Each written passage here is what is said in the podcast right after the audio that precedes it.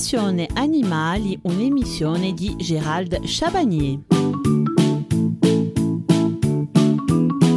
Il existe dans le commerce légion de produits alimentaires pas simple de s'y retrouver. Tous, bien sûr, ne sont pas égaux en termes de qualité et de prix. Dans ce dernier volet sur l'alimentation, nous examinerons en détail les principaux régimes qui vous permettront d'y voir plus clair et de bien choisir les aliments adaptés à votre lapin. Tout d'abord, nous allons parler du comportement alimentaire du lapin. Dans la nature, le lapin se nourrit de toutes sortes de végétaux, herbes diverses, graminées ou légumineuses, trèfle, luzerne. Il préfère les feuilles jeunes et tendres aux tiges sèches, ce que l'on comprend tout à fait.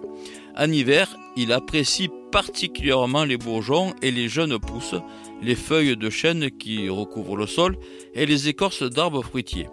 En période de disette, il faut bien faire avec ce que l'on trouve, et le lapin ne peut plus faire le difficile en ne mangeant que les jeunes feuilles bien tendres. Il consomme la totalité de la plante, tiges sèches inclus, ce qui est encore le meilleur moyen de manger équilibré.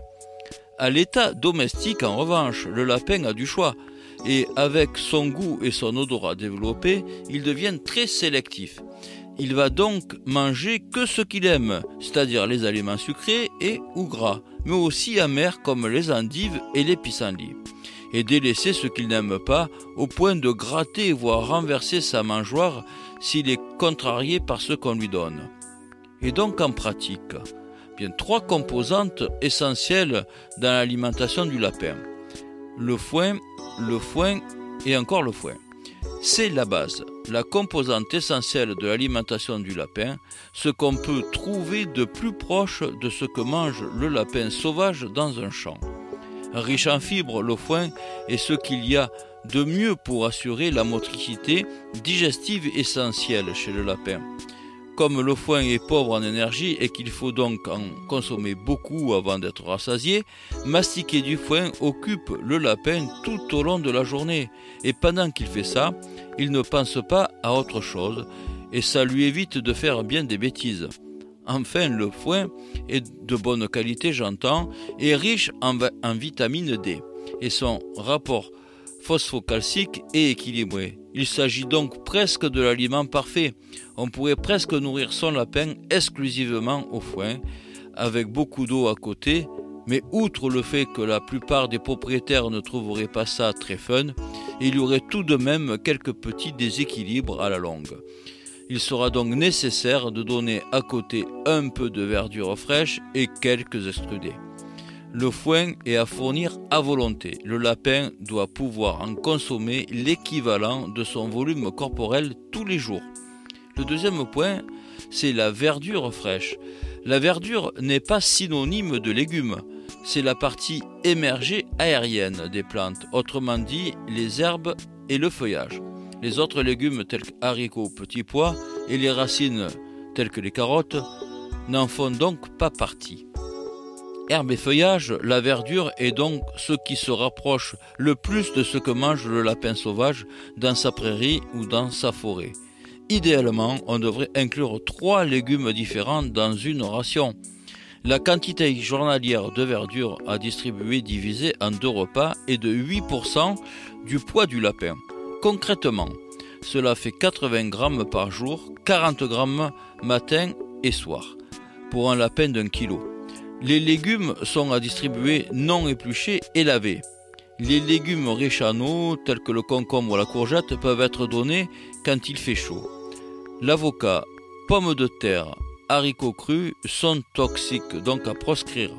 En trois viennent les extrudés, granulés et autres aliments du commerce. Les mélanges de graines, ils sont tous jolis avec leurs graines de différentes couleurs, mais voilà, un lapin ça ne mange pas de graines. Les granulés, alors on prend des ingrédients alimentaires, on ajoute de la mélasse pour faire du lien, puis on comprime à froid. C'est économique pour le propriétaire et comme la mélasse est sucrée, c'est très appétissant pour le lapin qui du coup ne veut plus rien manger d'autre. Le problème, c'est qu'avec beaucoup de sucre rapide, d'amidon et de phosphore, et peu de fibres et de calcium, tout cela est très déséquilibré et peut provoquer une déminéralisation osseuse. problèmes dentaires, problèmes d'obésité, troubles urinaires. Donc on va dire qu'on oublie aussi les granulés. Et en 4 vient les friandises. Comme les mousquetaires, les trois composantes sont 4 si l'on compte euh, les friandises à distribuer. Donc elles sont à distribuer occasionnellement, mais elles ne doivent donc en aucun cas constituer la base du régime. Et l'eau dans tout ça. Le lapin est un animal qui boit beaucoup, 50 à 150 ml par kilo et par jour, ce qui fait qu'un lapin de 2 kg boit autant qu'un chien de 10 kg. Attention, un défaut d'abreuvement est l'un des facteurs qui peut conduire à la formation de calculs urinaires. L'eau du robinet fera très bien l'affaire si elle n'est pas trop calcaire chez vous. Surtout pas de lait, ni de café, ni d'infusion.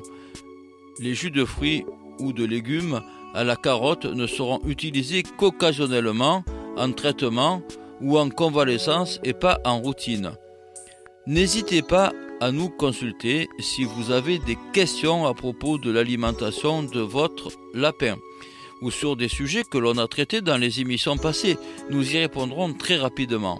Vous avez deux moyens pour poser vos questions, soit par téléphone au standard de la radio ou par mail à l'adresse suivante watch.adsec.net émission Passion Animale.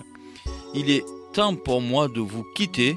Je vous souhaite une excellente après-midi en compagnie de Nathalie. Nous nous retrouvons lundi à 14h15 pour un sujet incontournable qui est la santé de votre lapin.